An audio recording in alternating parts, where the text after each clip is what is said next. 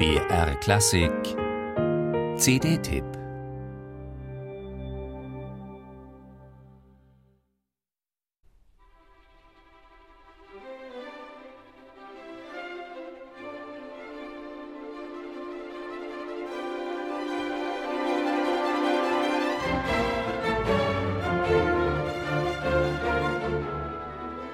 Klingt so die Musik eines Selbstzweiflers? Und auch die Tonart dieser ersten und einzig vollendeten Sinfonie Edward Griegs scheint nicht ganz zufällig C-Moll, die Tonart, in der auch Beethovens Fünfte steht.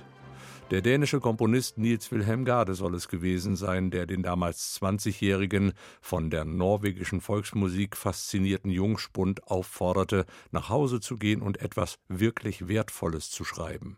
Eine Schicksalssinfonie also?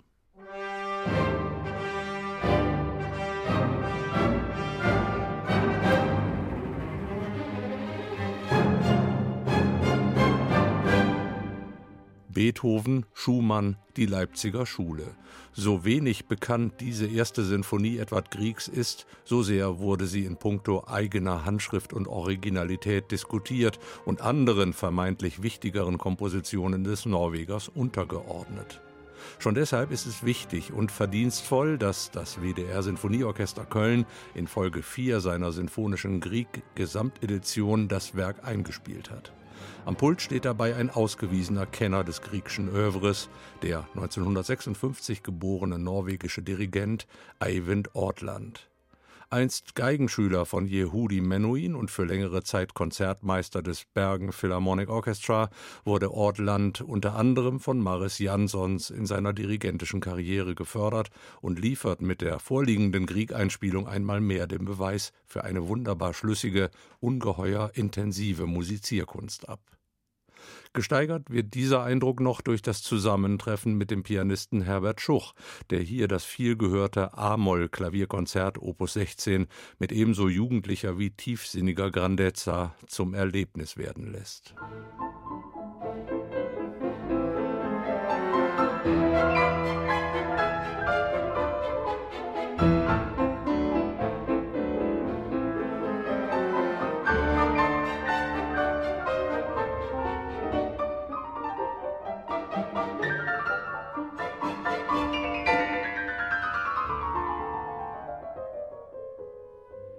Auffällig von Anfang an die intensive Interaktion zwischen Solist und Orchester.